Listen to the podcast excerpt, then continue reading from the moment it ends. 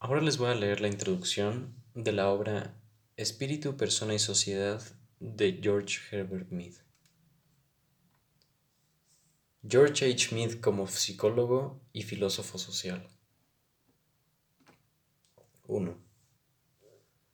En el terreno filosófico, Mead era un pragmatista, en el científico un psicólogo social. Pertenecía a una antigua tradición, la tradición de Aristóteles, de Descartes y Leibniz, de Russell, Whitehead y Dewey, que no ve ninguna aguda separación, ningún antagonismo entre las actividades de la ciencia y de la filosofía, y cuyos miembros son ellos mismos hombres de ciencia y filósofos. Sería difícil acentuar en exceso la contribución que hicieron a la filosofía aquellos cuya filosofía se nutrió en sus propias actividades científicas. Mead afirmó en una de sus disertaciones que la, filosofía de un periodo es siempre un intento de interpretar su conocimiento más seguro. Si bien puede ser que esa declaración necesite algunas reservas en términos del lugar que las consideraciones axiológicas ocupan en la generalización filosófica, proporciona la clave del desarrollo de Mead y, por cierto, del pragmatismo en general. Para fines del siglo pasado, ninguna parte del conocimiento parecía más segura que la doctrina de la evolución biológica. Esta doctrina había llamado dramáticamente la atención hacia el factor del cambio evolutivo en el mundo, así como la física y las matemáticas habían exhibido previamente el elemento de, constancia estructural. Ello parecía significar que no solo el organismo humano, sino también toda la vida del espíritu tenían que ser interpretados dentro del desarrollo evolutivo, compartiendo su cualidad de cambio de la, y surgiendo de la interactividad de organismo y medio. El espíritu tenía que aparear dentro de la conducta y presumiblemente permanecer en ella. Las sociedades mismas tenían que ser vistas como entidades biológicas complejas y adaptadas a las categorías evolutivas. La tarea filosófica del pragmatismo ha consistido en reinterpretar los conceptos de espíritu e inteligencia en los términos biológicos, psicológicos y sociológicos que destacaron las corrientes de pensamiento postdarwinianas y reconsiderar los problemas y la tarea de la filosofía desde ese nuevo punto de vista. La faena no está en modo alguno completada, como lo evidencia el hecho de que el periodo formador de sistemas apenas sea visible. Pero los contornos de un naturalismo empírico erigido sobre datos y actitudes biológicos, psicológicos y sociológicos son claramente discernibles. Se trata de un naturalismo que ve al hombre pensante en la naturaleza y que pretende evitar los dualismos heredados de espíritu y, materia, de experiencia y naturaleza, de filosofía y ciencia, de teología y mecanicismo, de teoría y práctica. Es una filosofía que, en los términos empleados por Mead, opone entre sí la otra, la otra mundanalidad de la razón, de la antigua filosofía, la otra mundanalidad del alma, de la doctrina cristiana y la otra, y la otra mundanalidad del espíritu, de los dualismos renacentistas. Mucho se ha hecho también en cuanto a rastrear las implicaciones de las actitudes acompañantes en lo referente a la educación, la estética, la lógica, la ética, la religión, el método científico y la epistemología. La confianza pragmatista en el método experimental unida a la relación moral y evaluativa del movimiento con la tradición democrática, han producido una concepción de la filosofía que tendría una doble preocupación por los hechos y los valores, y una concepción del problema moral contemporáneo como reorientación y reformulación de los bienes humanos en términos de actitudes y resultados del método experimental. El darwinismo, el método experimental y la democracia son las fuentes de la corriente pragmatista. En muchos sentidos, el resultado más seguro e imponente de la actividad pragmatista hasta la fecha ha sido su teoría de la inteligencia y el espíritu. Tal teoría es naturalmente la base de toda la estructura. El desarrollo y elaboración de esta teoría define la actividad de toda la vida de George H. Mead. Las obras de Mead y Dewey se complementan en muchos aspectos y, por lo que sé, jamás están en oposición de importancia. Fueron íntimos amigos desde los años pasados en la Universidad de Michigan y juntos discutieron constantemente sus problemas de los años de la Universidad de Chicago. El resultado fue una división natural del trabajo en la obra común. Ninguno, ninguno de los dos adquiere para el otro la relación exclusiva de profesor a alumno. Ambos, en mi opinión, eran de pareja aunque distinta estatura intelectual. Ambos participaban en una mutua toma y, en una mutua toma y daca según su propio talento particular.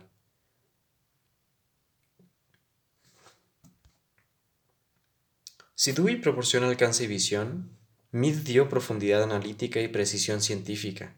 Si Dewey es a la vez la llanta de rodadura y los rayos de la rueda pragmática contemporánea, mides el cubo de la misma.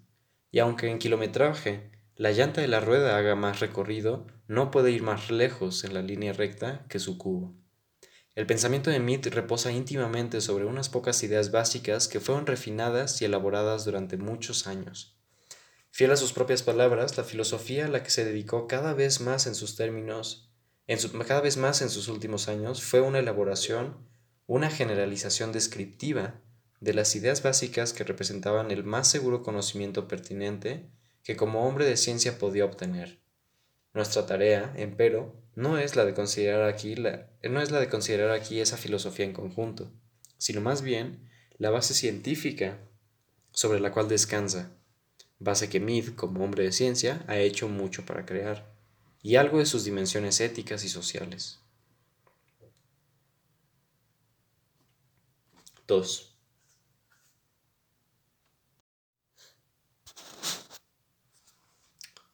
Mead, como hombre de ciencia, fue un psicólogo social. En la actualidad se reconoce comúnmente que la ciencia anda sobre dos piernas, la teoría y la observación que la fase lógica de la ciencia, la fase del aislamiento y definición de las categorías básicas y de la construcción de sistemas, es de igual importancia que la actividad del buscador y verificador de verdades.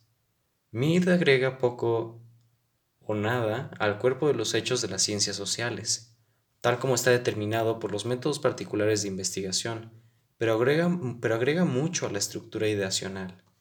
Es cierto que los dos aspectos de la ciencia son en definitiva inseparables, y que las ideas científicas no pueden ser desarrolladas o analizadas fructíferamente sin hacer referencia a los hechos. Por las observaciones a que recurre Mead están en su mayor parte abiertas para cualquiera. No representan una técnica científica especial. Su contribución no se hallará en cifras, diagramas e instrumentos, sino en discernimiento en cuanto a la naturaleza de los espíritus, las personas y la sociedad. Los términos psicólogo y social no hace mucho que aparecieron juntos o en compañía de categorías biológicas. La tradición, ha identificado la psicología con el estudio de la persona o el espíritu individuales.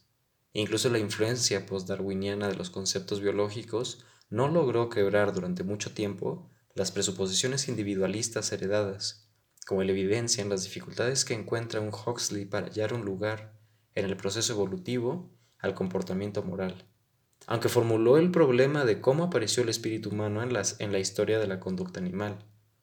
En las páginas que van a continuación, Mead sigue la huella de los procesos gracias a los cuales las consideraciones biológicas obligaron a la, a la psicología a pasar por las etapas del asociacionismo, el paralelismo, el funcionalismo y el conductismo. Si bien la posición de Mead es conductista, se trata de un conductismo social, no individualista y subcutáneo. No encontró en ninguna de las etapas o escuelas de psicología una respuesta acerca de cómo el espíritu, espíritu desarrollado, reflexivo, creador, responsable, consciente de sí, apareció dentro de la historia natural de la conducta. Otro factor tenía que ser tenido en cuenta, la sociedad. No obstante, fue afortunado que Mead se encontrase en la Universidad de Chicago cuando el ambiente psicológico intensamente cargado se precipitó en formas funcionales y conductistas. Es menos fácil explicar el ingreso de otro factor, el social, en el pensamiento de Mead, puesto que ni él mismo ha buscado los rastros de ese desarrollo. Además, Mead tuvo también suerte en encontrarse en ambientes en los que la sociología y la psicología social comenzaban a tomar la forma de ciencias.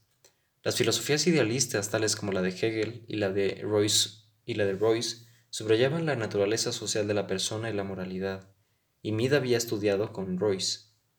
Hacia el 1900, Trade y Baldwin habían hecho contribuciones para una psicología social.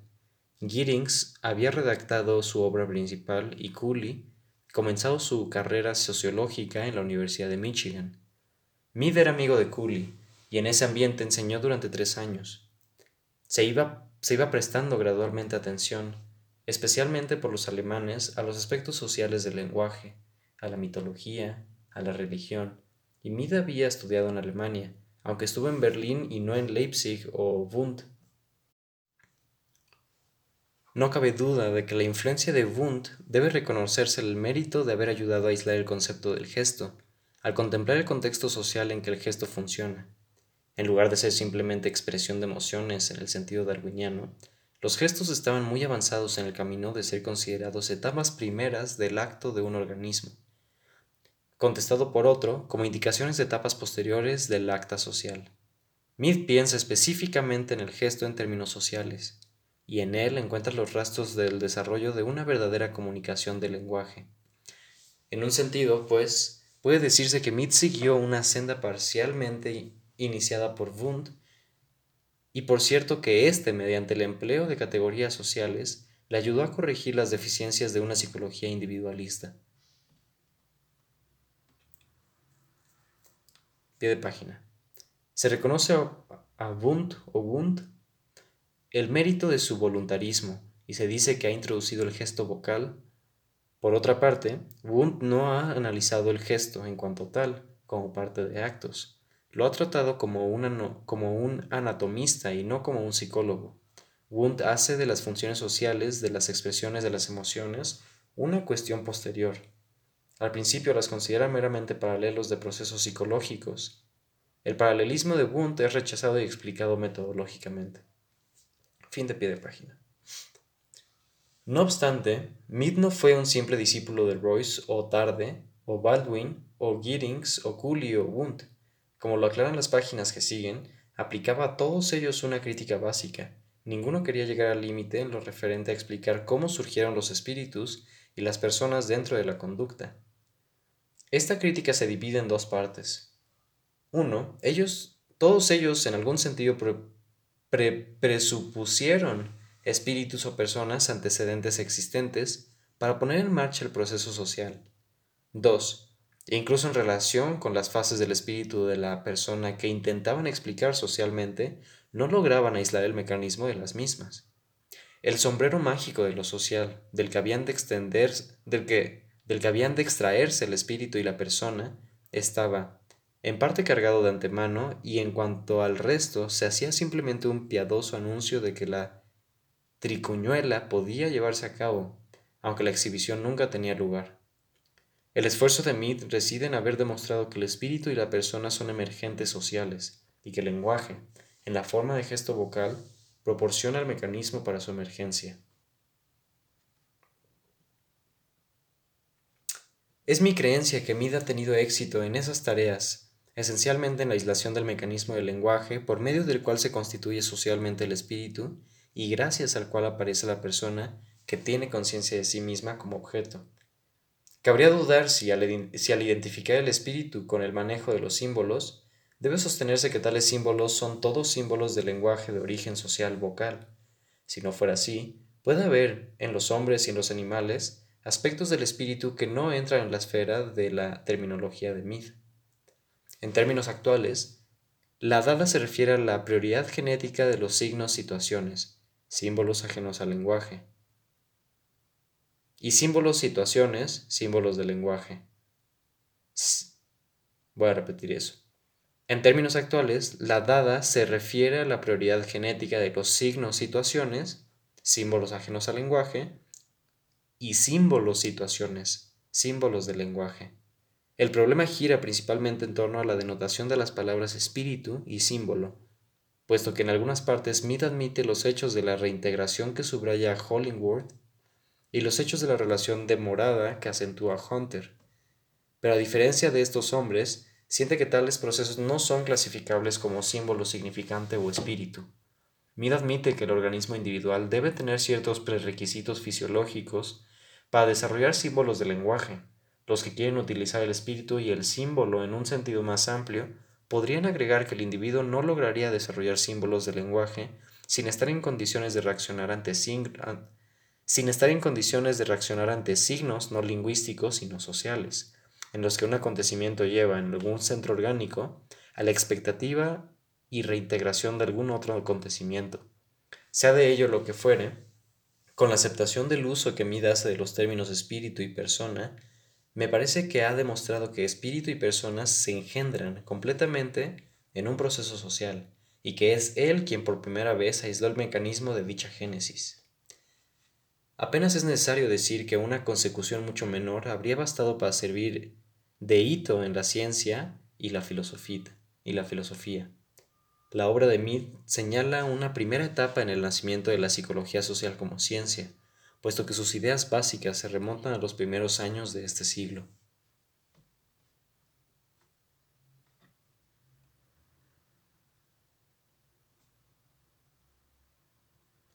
Pie página. Una copia tatigráfica de los cursos de 1912 sobre psicología social demuestra que sus propias ideas principales se encontraban ya en su forma madura. Fin de pie de página. Y así, el problema de cómo surgen el espíritu y la persona humanos en el proceso de la conducta es resuelto por Mead en términos biosociales. No descuida, como el psicólogo tradicional, el proceso social en que se lleva a cabo el desarrollo humano, no descuida, como el científico social tradicional, el plano biológico del proceso social recayendo en una concepción mentalística y subjetiva de la sociedad que supone espíritus anteriores a ella. Ambos extremos son evitados recurriendo a un proceso social en marcha de organismos biológicos interactuantes, proceso dentro del cual, gracias a una internalización de la conversación de gestos, en la forma de gestos vocales, surgen el espíritu y las personas, y se evita un tercer extremo del individualismo biológico por medio del reconocimiento de la naturaleza social del proceso biológico subyacente, del cual surgen los espíritus. El acto individual es visto dentro del acto social. La psicología y la sociología quedan unidas sobre una base social. La psicología social se funda en un conductismo social. Mi trató de resolver en esos términos un gran problema planteado por las concepciones evolucionistas, el problema de cómo franquear la brecha existente entre el impulso y la racionalidad, demostrar cómo ciertos organismos biológicos adquieren la capacidad de tener conciencia de sí mismos, de pensamiento, de razonamiento abstracto, de conducta con fines fijados, de devoción moral, en pocas palabras, el problema de cómo surgió el hombre, el animal racional. 3. Aunque no utilizado por Mead, el término conductismo social puede servir para caracterizar la relación existente entre la posición de Mead y la de John B. Watson. Mead consideraba los puntos de vista de Watson excesivamente simplificados, ya que habían abstraído el segmento del acto del individuo, separándolo del acto completo o social. Aunque Watson, habla mucho acerca del lenguaje, la esencia del lenguaje, tal como se encuentra en cierto tipo de juego social recíproco, le ha escapado por completo para ocultarse debajo de la piel, y aún ahí se oculta en los movimientos de las cuerdas vocales o en las reacciones que sustituyen las reacciones vocales y finalmente se pierde por completo en las reacciones implícitas. En contraste, para mí el lenguaje es un fenómeno objetivo de intercambio dentro de un grupo social, una complicación de la situación del gesto y aún subjetivizado para constituir el fuero interno del espíritu del individuo, sigue siendo social, una forma de despertar en el individuo, por sus propios gestos, las actitudes y papeles de otros involucrados en una actividad social común. Una segunda diferencia reside en el tratamiento de lo privado. Como Kohler ha, hecho observar en su Gestalt Psychology, la posición de Watson consiste esencialmente en la preferencia por una epistemología. Tal preferencia afirma virtualmente que lo privado no puede caer dentro del dominio de la ciencia, aun cuando se supiese que existe. De ahí que debamos escribir con el animal humano frente a nosotros. Describir lo que de tal modo resulta observable es correcto, pero como animales humanos, en realidad observamos aspectos de nosotros mismos en nuestras actitudes, nuestras imágenes, nuestros pensamientos, nuestras emociones, aspectos que no observamos tan completamente en, otros, y ese hecho es comunicable. El watsonismo dio la impresión de desechar los contenidos mismos que una psicología madura debe explicar. Mead tenía aguda conciencia de esta situación, pero claramente creía que su propia versión del conductismo era adecuada para la tarea. No incluiría simplemente los aspectos sociales descuidados del acto, sino también los aspectos internos del acto, abiertos principal, pero no exclusivamente, a la observación del individuo actuante. El espíritu no se reducirá el espíritu no se reduciría a la conducta no mental, sino que sería visto como un tipo de comportamiento genéticamente emergente de tipos no mentales. En consecuencia, el conductismo significaba para Mead no la negación de lo privado ni el descuido de la conciencia, sino la aproximación a toda la experiencia en términos de conducta. Algunos pensarán que este empleo más amplio del término es desaconsejable, que el término algunos pensarán que este, este empleo más amplio del término es desaconsejable, que el término es de Watson. Empero, la utilización actual incluye todo lo que puede ser observado, cuantificado, observado y cuantificado por el conductista radical, y donde se presenta alguna confusión, el conductismo, en ese sentido, podrá distinguirse del watsonismo. Quizás el juicio del tiempo considerará el watsonismo como un conductismo metodológicamente simplificado a los fines de la investigación inicial del laboratorio. El empleo que Mead y Dewey hacen del término conductismo para sugerir la aproximación a la experiencia reflexiva y no reflexiva.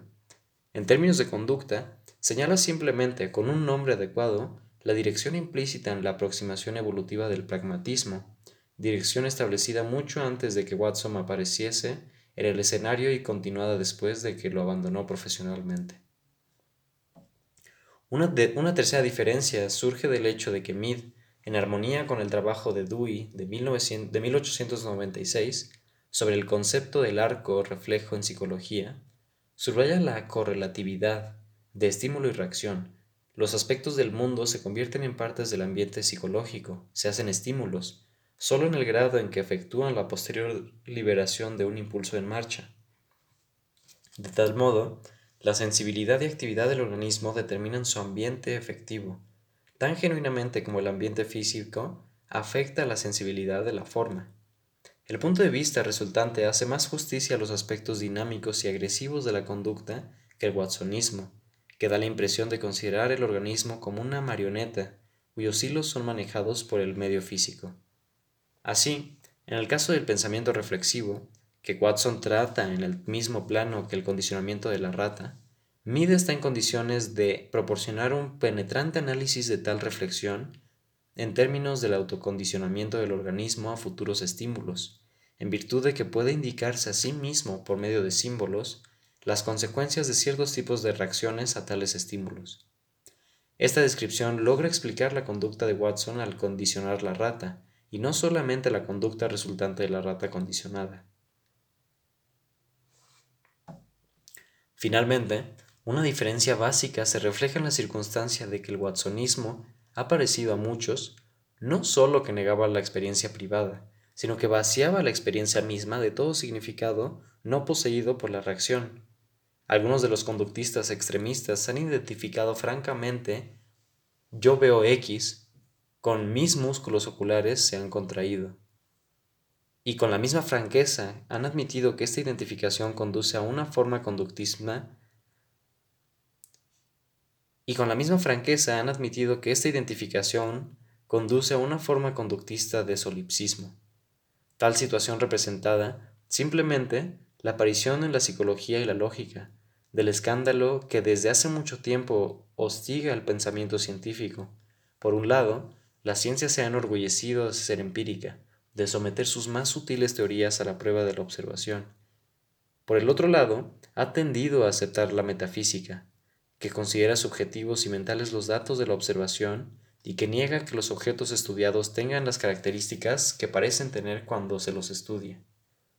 El pragmático del tipo de Mead no puede aceptar el intento del realismo crítico del hacerle dirigir esta situación, de, hacerle digerir esta situación, Dicho pragmático sostiene que el mundo, tal como es concebido por la ciencia, se encuentra dentro del mundo más amplio y más rico de lo que es experimentado. en lugar de ser el mundo real, en términos del cual se puede despreciar al mundo tal como es experimentado, el mundo de la ciencia es algo cuyo origen debe ser buscado en términos experienciales. Así, Mead sostenía que la cosa física, aunque principal para la ciencia, es experiencialmente un derivado de los objetos sociales, es decir, se encuentra en el orden de la experiencia socialmente derivada. Según el punto de vista de Mead, el mundo de la ciencia se compone de lo que es común y cierto para varios observadores. El mundo de la experiencia común o social tal como es simbólicamente formulado. La sugestión de Mead para la solución del enigma consiste en una insistencia acerca de que el dato básico para la observación es un mundo en que otras personas y objetos tienen la misma accesibilidad directa, aunque pueda variar lo completo de la accesibilidad, que el observador tiene de sí. El mundo experimentado es concebido por Mead como un reino de acontecimientos naturales, emergentes gracias a la sensibilidad de los organismos, acontecimientos que son tan poco propiedad del organismo como de las cosas observadas. Filosóficamente, se trata aquí de una posición de relativismo objetivo. Las cualidades del objeto pueden ser todavía relativas a un organismo condicionante. Cierta parte del mundo, tal como es experimentado, es privada, pero una porción es social o común, y la ciencia la formula. Experiencia privada y experiencia común son conceptos polares, lo privado solo puede ser definido en comparación con lo que es común. No es posible estudiar aquí las inferencias de este concepto de la experiencia social que este concepto de la experiencia social ofrece para la epistemología y la filosofía de la ciencia. Se lo menciona para mostrar que el conductismo de Mead no reduce el mundo experimentado a movimientos de nervios y músculos, aun cuando insiste en que los caracteres de este mundo son funciones de impulsos que buscan expresión. Esta opinión no hace que la experiencia sea mental ni individual, porque la experiencia tiene una dimensión social, porque la persona o el organismo se da en un campo con otros. Por eso Mead tiene derecho, empíricamente, a comenzar con el acto social y a fundar su psicología social en el conductismo social. La concepción del conductismo así resultante más rica y más adecuada hace que la exposición de Mead resulte de importancia central para el desarrollo de la psicología al mismo tiempo que presenta por primera vez un conductismo que puede pretender ser apropiado para los problemas de la filosofía.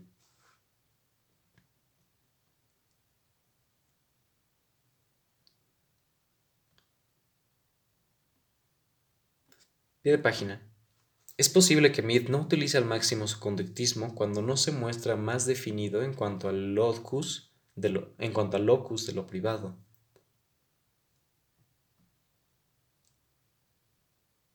Para una posible ampliación, véase los apartados 62 y 63 de mi Six Theories of Mind. En ocasiones Mead se conforma demasiado con considerar al conductismo, metodológicamente, nada más que como una técnica de control. Véase la sección 6 de este volumen. Fin de pie de página. 4.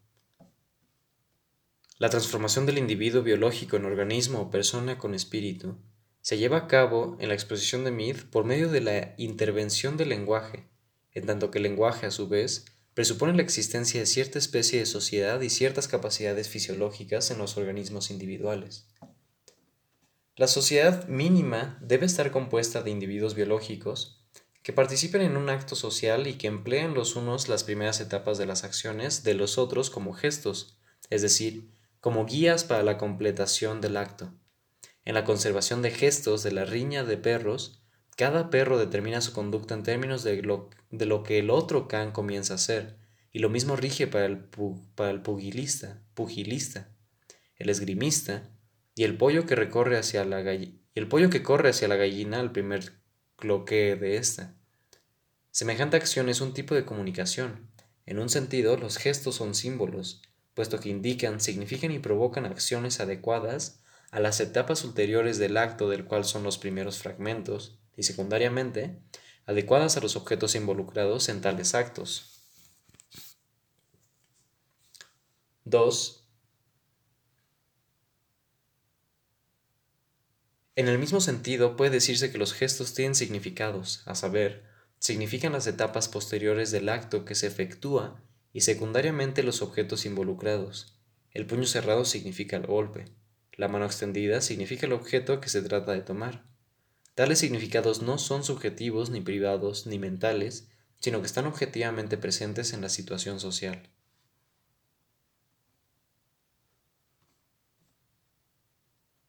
Pie de página.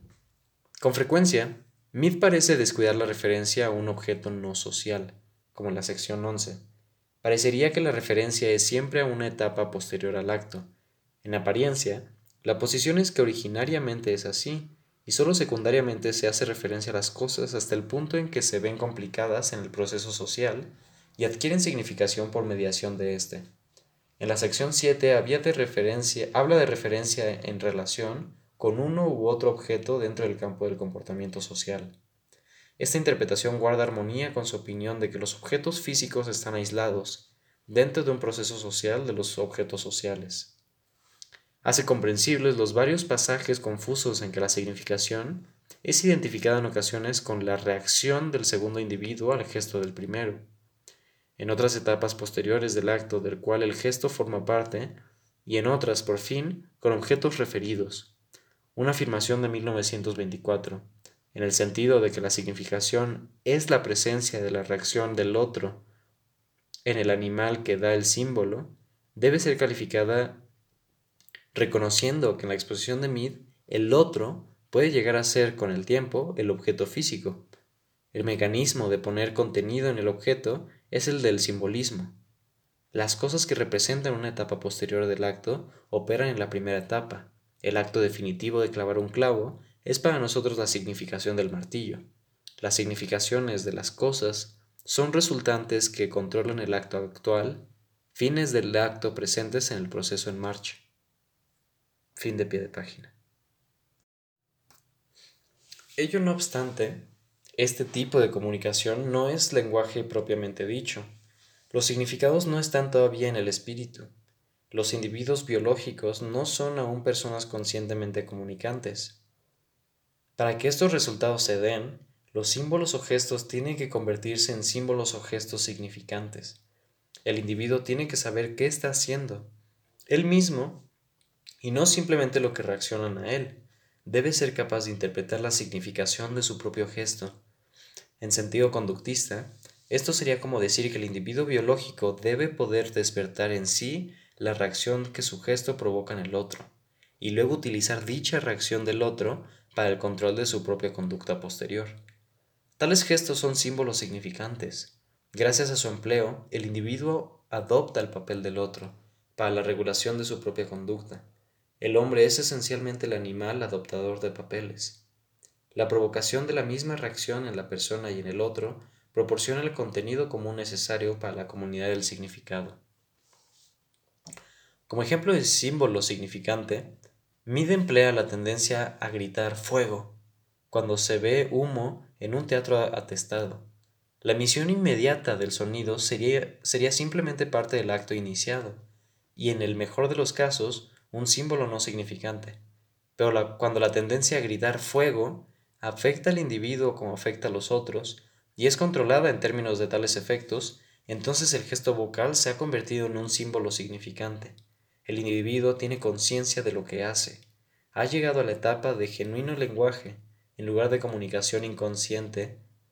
Se puede ahora decir que usa símbolos y no meramente que reaccione ante signos. Ha adquirido un espíritu.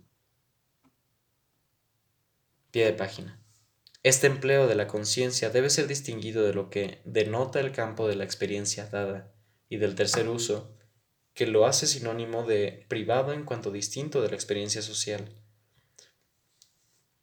En el uso actual, somos conscientes cuando lo que vamos a hacer controla lo que estamos haciendo. 1924. Las mismas tres distinciones son aplicables al término espíritu. Espíritu, en cuanto a presencia de símbolos significantes, no es idéntico a experiencia en general ni a experiencia privada. Fin de pie de página. Al buscar gestos capaces de convertirse en símbolos significantes, y de tal modo capaces de transformar al individuo biológico en un organismo con espíritu, Mead descubre el gesto vocal. Ningún otro gesto afecta al individuo mismo tan similarmente como afecta a otros.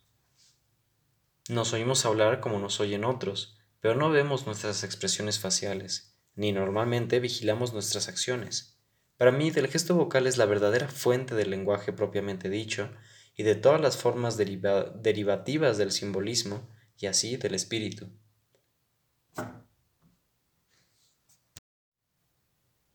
El espíritu es la presencia de símbolos, significantes en la conducta. Es la subjetivación dentro del individuo del proceso social de comunicación en que surge el significado. Es la capacidad para indicarse a uno mismo la reacción y objetos involucrados que el gesto de uno indica a otros, y la capacidad de fiscalizar la reacción en caos términos. El gesto significante, él mismo parte de un proceso social internaliza y pone a disposición de los individuos biológicos los significados que han surgido en las primeras etapas no significantes de la comunicación de gestos. En lugar de comentar con los espíritus individuales y llegar hasta la sociedad, Mead empieza con un proceso social objetivo y trabaja hacia adentro, mediante la internalización del proceso de comunicación social en el individuo, por vías del gesto vocal. El individuo entonces se ha incorporado el acto el individuo entonces se ha incorporado el acto social. El espíritu sigue siendo social, incluso en el fuero interno así desarrollado, el pensamiento continúa gracias a que uno asume papeles de otros y regula su comportamiento en términos de tal asunción de papeles. Puesto que la aislación de la cosa física depende para Mead de la capacidad para adoptar el papel del otro, y puesto que el pensamiento en cuanto a tales objetos supone adoptar sus papeles, Incluso la reflexión del hombre de la ciencia hacia la naturaleza física es un proceso social, aunque los objetos en que se piensa no sean ya sociales. Pie de página. Las cosas físicas son objetos involucrados en el acto social, objetos cuyos papeles podemos adoptar pero que no pueden a su vez adoptar nuestros papeles. Fin de pie de página. No todos los animales que se comunican en el plano de la conversación de gestos llegan al nivel del símbolo significante. En verdad, Mead cree claramente que ningún animal, salvo el hombre, ha efectuado la transición de impulso a racionalidad, aunque por lo general agrega a esta afirmación la limitación de que no se dispone de pruebas que sugieran lo contrario. Aparentemente, adopta la posición de que solo el organismo humano tiene la construcción neurológica necesaria para el símbolo significante. Las afirmaciones neurológicas de Mead son hechas, con frecuencia, en términos congeniales con las formas más antiguas y estáticas con las formas más antiguas y estáticas de conductismo en términos de cantidad de células nerviosas, de posibles combinaciones de células, de ruptura y reasociación de elementos de antiguas asociaciones antes que en términos de las concepciones análogas más dinámicas que se puede encontrar en, Child, Lashley, Kohler y Pavlov. Sin embargo, sus puntos básicos son independientes de estos cambios de las categorías biológicas. Al, analizar las, las condiciones neurológicas del símbolo significante, subraya por una parte la importancia de la corteza cerebral y por la otra lo que él llama la dimensión temporal del sistema nervioso humano, la capacidad para que un acto que se desarrolla lentamente se ha controlado en su desarrollo por los actos que él mismo inicia. Entiendo que todo control por el futuro descansa sobre la posibilidad de semejante conducta. Presumiblemente, son la corteza cerebral humana, cuyo, lugar en, los más altos reflejos ha sido puesto en claro abundantemente por los reflexólogos, son la corteza cerebral humana y la dimensión temporal del sistema nervioso que permite la fiscalización del gesto en términos de las consecuencias de efectuarlo, las que permiten solo, al animal humano pasar del plano de la, de la conversación de gestos al del símbolo del lenguaje significante, y la ausencia de ellas es lo que impide a los pájaros parlantes hablar realmente. Estas dos características, unidas al lugar que ocupa la mano humana, estas dos características, unidas al lugar que ocupa la mano humana en la aislación del objeto físico son supuestamente las bases orgánicas que determinan las diferenciaciones biológicas entre el hombre y los animales. 5. La misma medición del lenguaje es la que, en esta teoría, hace posible la aparición de la persona. En verdad, la persona, el espíritu, la conciencia de y el símbolo significante son en cierto sentido precipitados juntos. Mide encuentra que la característica distintiva de la personalidad reside en la capacidad del organismo con espíritu para ser un objeto para sí mismo. El mecanismo mediante el cual esto es posible, desde un punto de vista conductista, es descubierto en la adopción de papeles involucrada en el símbolo del lenguaje. En el grado en que uno puede adoptar el papel de otro, puede, por así decirlo, mirarse a sí mismo, reaccionar ante sí, desde esa perspectiva, y de tal modo convertirse en un objeto para sí propio. Y así, una vez más, Solo en el proceso social pueden surgir las personas, en cuanto que distintas de organismos biológicos, personas en calidad de seres que se han hecho conscientes de sí. Lo social no es tampoco simplemente el proceso de adquirir conciencia de la propia persona. La persona de la que una cobra conciencia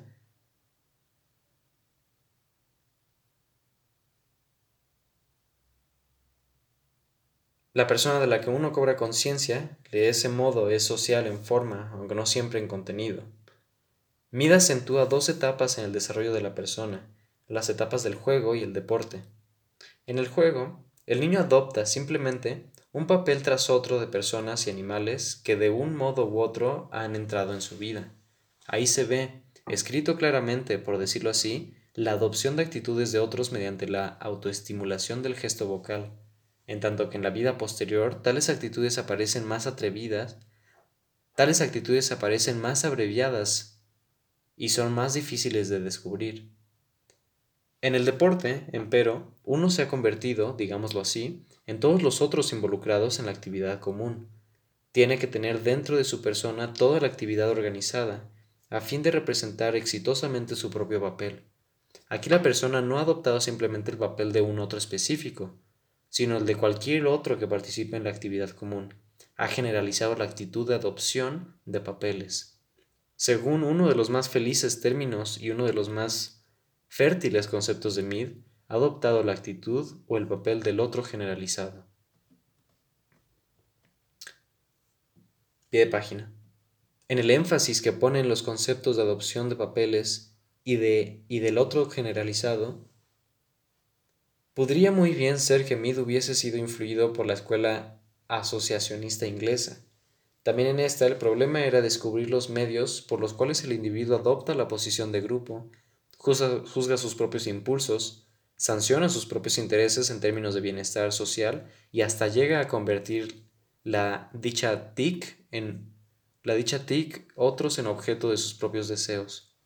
Hume buscó el mecanismo en la simpatía. Adam Smith lo elaboró en la idea de los sentimientos morales, en tanto que Bill y Bain buscaban el mecanismo en la doctrina en la, doctrina de la asociación de ideas. Fin de página.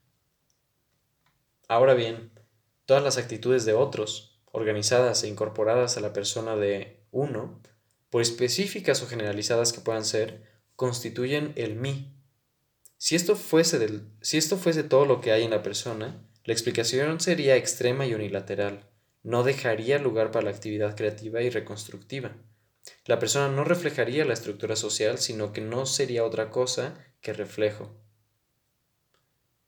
La persona completa, empero, es concebida por Mead como, al mismo tiempo, un yo y un mí.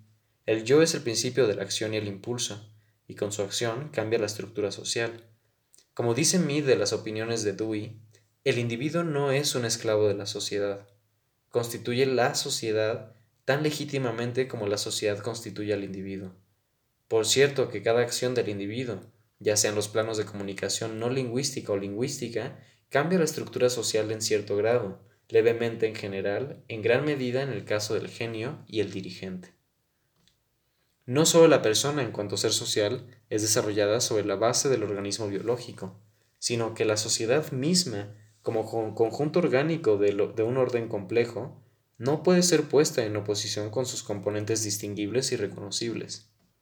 Individuos biológicos en los planos sociales más simples, personas en el plano superior. Este punto es digno de ser establecido, puesto que algunos lectores han adquirido la impresión de que el pragmatismo ha perdido al individuo en la sociedad.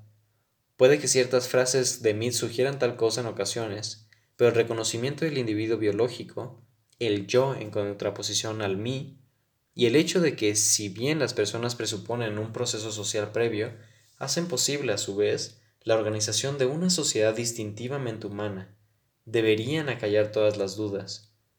Cualquier otra interpretación es incompatible con el acento que el, instrumentalismo y la teoría ética de Mead ponen sobre el pensamiento como actividad reconstructora y sobre el pensador individual como, para, para emplear la frase de Dewey, centro reconstructor de la sociedad. Por medio de un proceso social, pues, el individuo biológico con adecuada materia orgánica obtiene un espíritu y una persona. Por medio de la sociedad, el animal impulsivo se convierte en un animal racional, un hombre. En virtud de la internalización o importación del proceso social de comunicación, el individuo adquiere el mecanismo del pensamiento reflexivo, la capacidad para dirigir su acción en términos de consecuencias previas para vías de acción alternativas, adquiere la capacidad de hacer de sí mismo un objeto para sí y de vivir en un mundo moral y científico común. Se torna en un individuo moral con fines impulsivas transformados en la procura consciente de fines en vista. Pie de página. El problema espíritu-cuerpo o cuerpo-espíritu es naturalmente explicado en términos del contraste entre el individuo biológico y la persona. Así como los primeros niveles del proceso social subsisten después de que se han obtenido los planos superiores, así subsiste el individuo biológico, aun cuando se haya organizado en una persona. La psicología anormal revela mucho de lo relacionado con el fracaso para integrar adecuadamente esas fases básicas de la personalidad. Debido al surgimiento de semejante individuo, la sociedad es transformada a su vez, recibe, par mediación de la persona social reflexiva, la organización distintiva de la sociedad humana, en lugar de representar su papel social por medio de la diferenciación psicológica, como en el caso del insecto, o por medio de la simple influencia de los gestos sobre otros. El individuo humano regula su participación en el acto social teniendo dentro de sí los papeles de otros involucrados en la actividad social.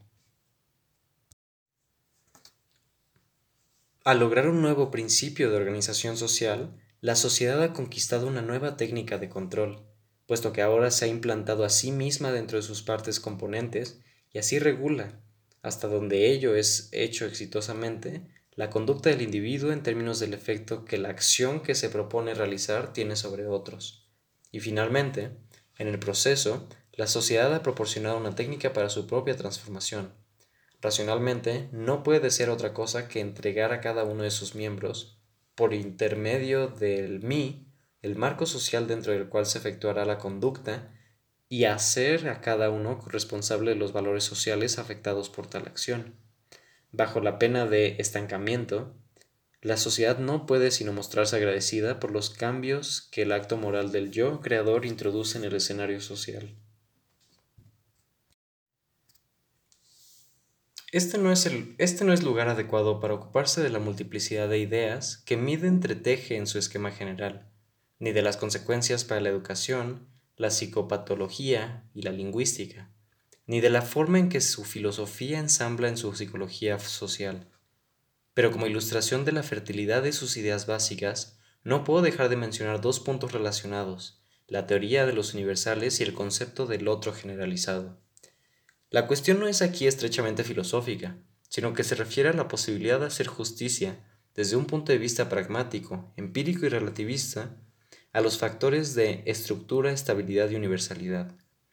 Las ciencias matemáticas y físicas han dado prominencia a dichos factores, en tanto que las ciencias biológicas y sociales postdarwinianas han concedido eminencia a las categorías de cambio y progreso. Sería una señal de, de imperfección del empirismo moderno el que no hiciese más que volver a yuxtaponer una filosofía del devenir junto a las filosofías del ser, imitando el, el impasse que frenó el pensamiento griego. Con frecuencia se afirma que el pragmatista debe ser un nominalista y que no puede hacer justicia al hecho de la universalidad. En realidad, el pragmatista es el que más cerca está en este punto del conceptualismo medieval, el nominalismo surge solo cuando el símbolo es un simple particular, representante indiferente de una cantidad de otros particulares. En rigor, empero, el símbolo significante como gesto no es arbitrario, sino que es siempre una fase de un acto, y de tal modo participa de cualquier universalidad que el acto posea. Como lo vio Charles Peirce y Ockham mucho antes, la universalidad está estrechamente vinculada con el hábito. Un acto es universal porque muchos objetos o aspectos de objetos pueden servir como estímulos adecuados. Cualquier objeto que clave un clavo es un martillo, Cualquier objeto en que uno pueda sentarse es un asiento. Ahora bien, las palabras martillo y asiento, como universales, son segmentos de las actitudes involucradas y no particulares aislados. Las repeticiones individuales de palabras como un acto específico de martillar o sentarse son ejemplos, réplicas, según los términos de Peirce, de la universalidad de la actitud. La idea o el concepto como universales residen en la actitud, los conceptos denotan cualesquiera objetos que llenen las exigencias del acto, es decir, cualquier objeto que tenga las características adecuadas para servir como estímulo para el acto a realizarse.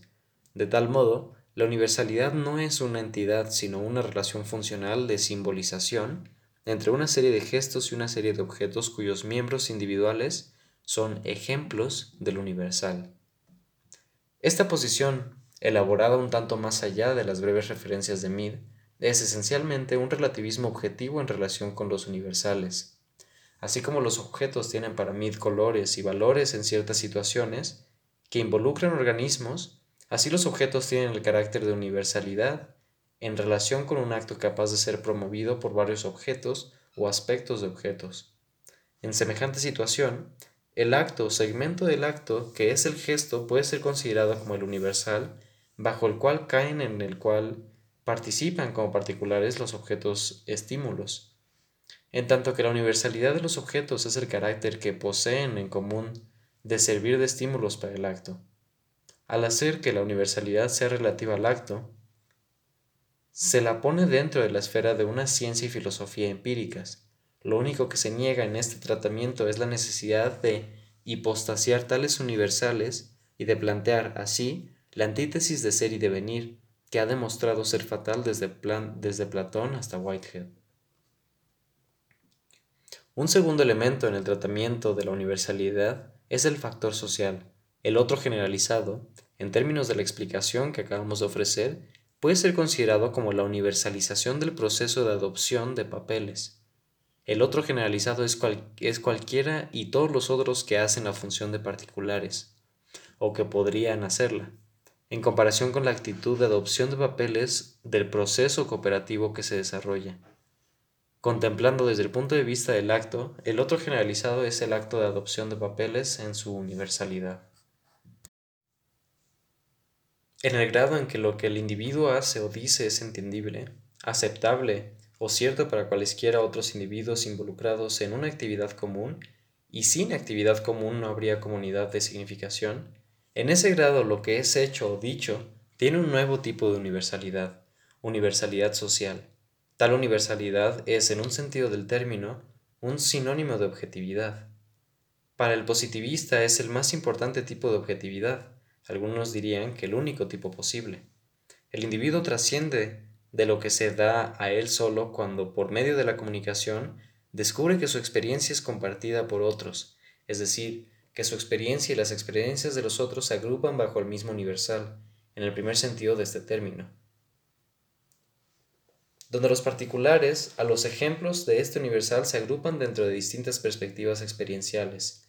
La universalidad ha tomado dimensiones sociales. El individuo, por decirlo así, se ha salido de su limitado mundo, adoptando los papeles de otros, recibiendo la seguridad por medio de la comunicación empíricamente fundada y probada de que no en todos esos casos el mundo presenta el mismo aspecto. Cuando tal cosa se consigue, la experiencia es social, común, compartida. Solo en comparación con ese mundo común puede el individuo distinguir su propia experiencia privada. En su aspecto mínimo, la ciencia es el registro en forma verbalizada de los aspectos más universales de semejante mundo común alcanza a independizarse de la perspectiva particular del observador cuando descubre lo que es común a muchos observadores, es idealmente a todos. Mead demuestra en su penetrante análisis de la psicología social de la relatividad física, que de ese modo se convierte en un ejemplo de su teoría general de la adopción de papeles, que la, invariación buscada y presumiblemente encontrada reside en la aislación de una fórmula que sea cierta para el mundo, cualquiera que fuera el punto de observación.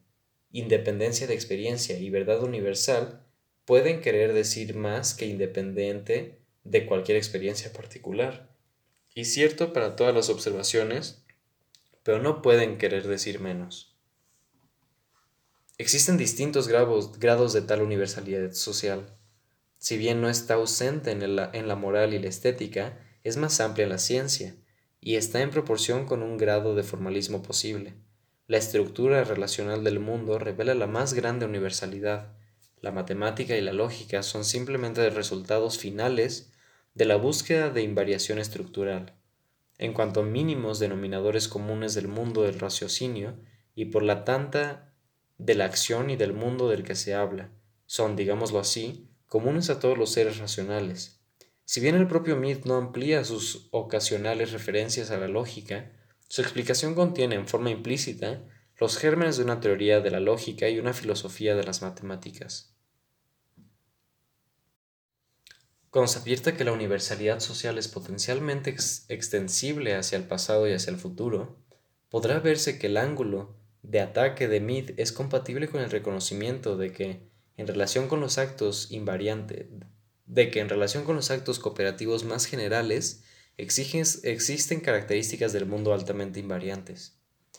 Los aspectos emergentes y temporalistas de la posición pragmática no están, de no están de punta con cualquier constancia que revele realmente el mundo tal como es experimentado, ni con ningún formalismo que la lógica y las matemáticas logren alcanzar. El pragmatismo solo quiere evitar cualquier fanatismo en estas cuestiones. Aconseja cordura en cuanto a los principios mutuos de ser y devenir, al señalar que la universalidad empírica es un carácter de las cosas en comparación con el acto, ya sea individual o social, y como tal es una cuestión de más o menos, no de todo o nada. Pie de página. Esta explicación del universal en términos funcionales concede a Mead la posición de un Aristóteles postdarwiniano, un Aristóteles liberado por el crecimiento de la biología misma, de las imperfecciones del platonismo. Mead fue durante toda su vida un estudioso de Aristóteles. Si el fin de pie de página. Si el espacio lo permitiese, sería interesante analizar otros interrogantes planteados por la concepción del otro generalizado. ¿Hasta qué punto, por ejemplo, depende la diferencia entre platonistas y relativistas del grado en que uno adapte, adapte el papel del otro generalizado? La extensión del proceso de adaptación, la extensión del proceso de adopción de papeles hacia las cosas físicas, puede permitir que uno trascienda completamente a los observadores humanos hasta el punto de pasar significativamente el positivismo social, que en ocasiones Smith parece considerar como el límite de la metafísica de consentido, a un realismo filosófico? ¿Qué conexión tiene la doctrina de Mead cuando se la une al concepto de la experiencia social, con la naturaleza de la verdad y el conocimiento? ¿Hasta qué punto proporciona el otro generalizado el equivalente psicológico del concepto histórico de Dios y del absoluto de los idealistas? Y lo mismo en cuanto al contraste de realidad y apariencia. Aquí solo es posible plantear estos interrogantes, y quizás esta digresión y expansión del pensamiento de Mead haya sido injusta para ciertos lectores. Se los ha planteado a fin de demostrar la potencia de la psicología social de Mead para el enfoque de los problemas que el pragmatismo no ha analizado suficientemente y en las que los críticos han sido más justicieros al descubrir lagunas. 7. Mead, en común con todos los pragmatistas desde James, sustentaba una interesante teoría del valor, que es bueno lo que satisface un interés o impulso. Pero una vez más, la declaración de Mead en este sentido está hecha en términos relativistas objetivos, el valor es el carácter de un objeto en cuanto a su capacidad de satisfacer un interés. No reside ni en el objeto solo ni en un estado emocional del sujeto. Sin embargo, los intereses o los impulsos chocan y así surge el problema de la norma de valor y la necesidad de evaluación. Pie de página. En ocasiones, Mead habla del valor como el carácter futuro de un objeto en el grado en que determina la acción de un con respecto a éste. Aquí solo se hace referencia a su empleo axiológico. Este volumen puede ser complementado con la lectura del análisis más completo que Mead hace del valor en The Philosophy of the Act. El objeto estético agrupa los impulsos de tono emocional en un todo armonioso. El objeto capaz de estimular y agrupar de tal modo los impulsos tiene carácter o valor estético. Por medio de un objeto de tal carácter, uno goza la recuperación del sentido del resultado total a partir de lo parcial, saboreando el fin que se está moldeando. El artista juega con actitudes, despertando en sí, gracias al empleo de ese medio, los aspectos emocionales de una actitud que su trabajo, en distintos grados, comunica a otros provocando en ellos esa actitud. En el grado en que esto se logra, la exaltación estética es la fusión del yo y el mí, hecha posible por el sujeto. Hecha posible por el objeto, perdón. Mead creía, sin elaborar sus opiniones en detalle, que su versión de la psicología conductista proporciona una fructífera base para la teoría estética. El valor estético, por así decirlo, es un presente consumatorio ofrecido a la persona por la naturaleza o por el artista. La tarea de la vida moral consiste en crear por medio del esfuerzo reflexivo una similar integración de impulsos en el plano de las personas interactuantes.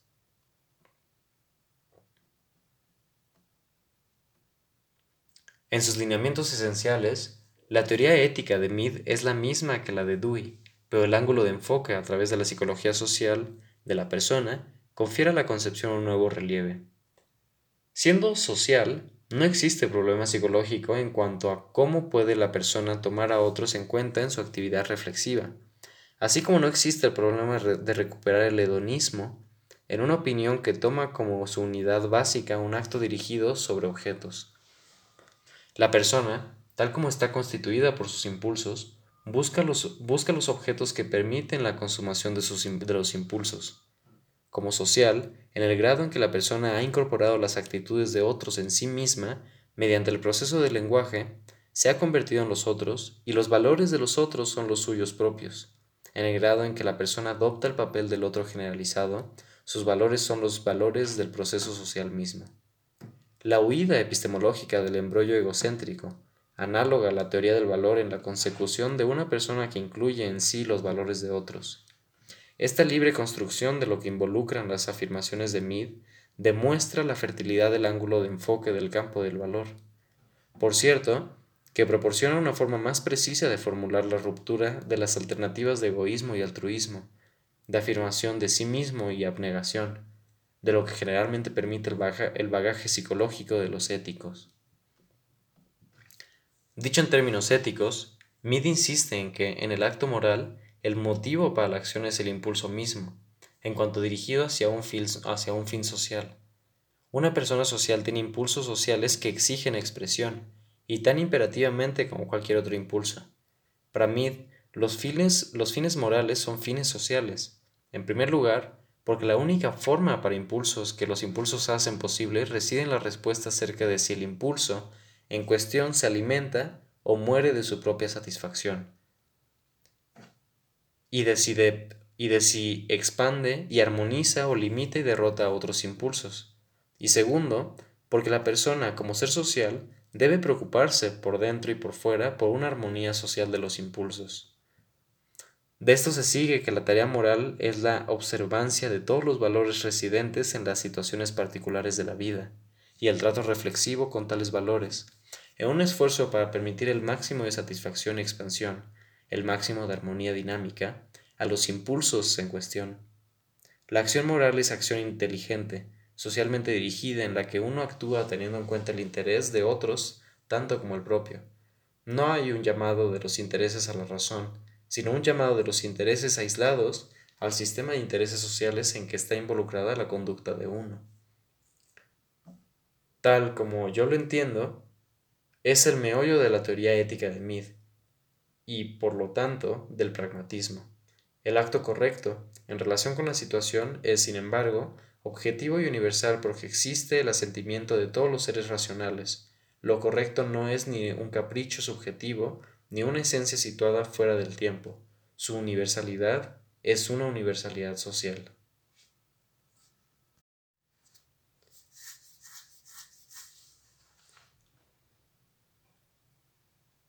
Tal punto de vista hace que la vida moral sea una vida más esforzada y activa, sostenida por fines sociales y alimentados por todos los conocimientos que la ciencia puede proporcionar. La moralidad exige, empero, la creatividad del yo de las personas que es más que un mí. Y Mead ve el ideal social en una sociedad de tales personas. Esta sociedad no tendría por meta el mero mantenimiento y consecución de cualquier serie de valores existentes o autoritariamente definidos, a esto Mead lo llama la filosofía agustiniana de la historia. Por el contrario, la filosofía de la historia de esa sociedad sería tan experimental como el método experimental mismo.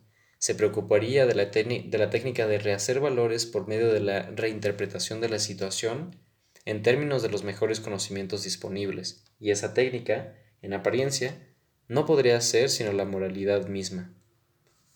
Semejante sociedad de seres morales parecería ser la versión de Mead del ideal democrático. Si bien un universo emergente no puede garantizar futuro alguno, Mead cree que los órganos e instituciones de la vida humana, lenguaje, religión, el proceso económico, extienden en rigor el proceso mismo de adopción de papeles que ellos involucran. La actitud religiosa, basada en la pauta de ayuda mutua en las relaciones familiares, y la ayuda económica de ofrecer a otros algún exceso en cambio de lo que uno mismo necesita, son potencialmente universales, y, el lenguaje puede extenderse tan lejos como se extendía la actividad común. En este sentido, la capacidad para adoptar el papel del otro en mayor grado, por una cantidad cada vez mayor de gente, parecería avanzar en dirección del ideal democrático, siempre que las personas se conviertan, siempre que las personas se convirtieran en personas morales, Semejante democracia, como lo ve Mead claramente, no tiene una indeseable tendencia niveladora, ni concede premios a la mediocridad. Antes bien, es compatible con, grandes diferencias de capacidad y contribución. La legítima inferencia de la democracia es que cada cual debe realizarse a sí mismo por medio de la participación moral en un proceso cooperativo. Idealmente, el, el, individuo se realiza a sí mismo en otros mediante lo que hace como peculiar de él, la sociedad democrática no deja lugar para la superioridad de clase o la posesión o el poder, o el poder como tal. Debe valorar profundamente las superioridades y enorgullecerse de la superioridad que surge de la ejecución de las diversas funciones sociales. de página. El carácter místico de la experiencia religiosa lo encuentra Mead en la extensión de las actitudes sociales hacia el universo en general. Es sorprendente que Mead no sugiriera expresamente en ninguna parte la conexión existente entre las concepciones personalistas de Dios y el concepto del otro generalizado. Fin de pie de página. Pie de página. En el sentido no moral del término social, las guerras, la discordia y la desorganización son tan sociales como sus opuestos. El hecho de que Mead no subrayara la cuestión de que el problema consiste en lograr personas morales y no simplemente personas sociales, da en ocasiones la impresión de confianza nada crítica en el futuro desarrollo de la sociedad humana, aunque en otras oportunidades se muestre suficientemente sensible a los aspectos socialmente quebrantadores de la conducta. Fin de pie de página. Lo que rige para los individuos, rige aquí también para las naciones. Mide es un internacionalista, puesto que, la actitud, puesto que la actitud social que describe no puede detenerse teóricamente ante nada que no sea la identificación consciente, con la sociedad del hambre como tal y su participación en dicha sociedad. Constantemente, constantemente, se refiere a la Liga de las Naciones como a un intento de los pueblos para lograr la sociedad más amplia de la que ellos mismos se sientan, se sienten arte pero en la que aún no están en condiciones de ingresar en términos de un papel funcional y por tanto todavía se ven obligados a firmarse en términos del poder. Las naciones no han aprendido aún a adoptar el papel del otro y a participar consciente y moralmente en los más amplios procesos sociales a los que en rigor están dedicados. En analogía con el individuo, las naciones se encuentran todavía en el plano del individuo biológico, no han logrado aún la personalidad moral. Su yo no actúa todavía en un escenario preparado por un mí internacional. Así como dentro TIC cada grupo social se concede una prima a la contribución de la persona funcionalmente diferenciada. Del mismo modo, esta interacción, este internacionalismo no exige la obliteración de las naciones, sino más bien la autoafirmación en el plano moral de las personas sociales. La exposición de Mead hace justicia a los factores de la iniciativa individual y de la preocupación social. Une orgánicamente dentro de la nación y entre las naciones los principios del individualismo y del socialismo, la actitud del precursor y la nota de la fraternidad de los hombres, que juntas caracterizan a la democracia. Resplandor del alba o del ocaso. Si el ideal democrático se dirige hacia su realización, George H. juntamente con John Dewey, habrá sido uno de sus principales voceros filosóficos, un Walt Whitman en el reino del pensamiento.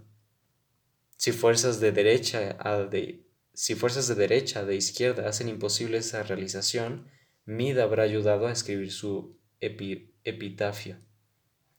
Cualquiera que fuere el destino del ideal democrático, las ideas extraordinariamente fértiles de George H. Mead no solo han llevado a teorías sociales y éticas de interés intrínseco y proporcionado una matriz para una expansión significativa del pragmatismo en la forma de la filosofía del acto, sino que tienen todos los indicios de poseer en sí el poder de enriquecer los conceptos de las ciencias sociales, de sugerir nuevas vías de investigación empírica y de abrir nuevos horizontes para la interpretación filosófica.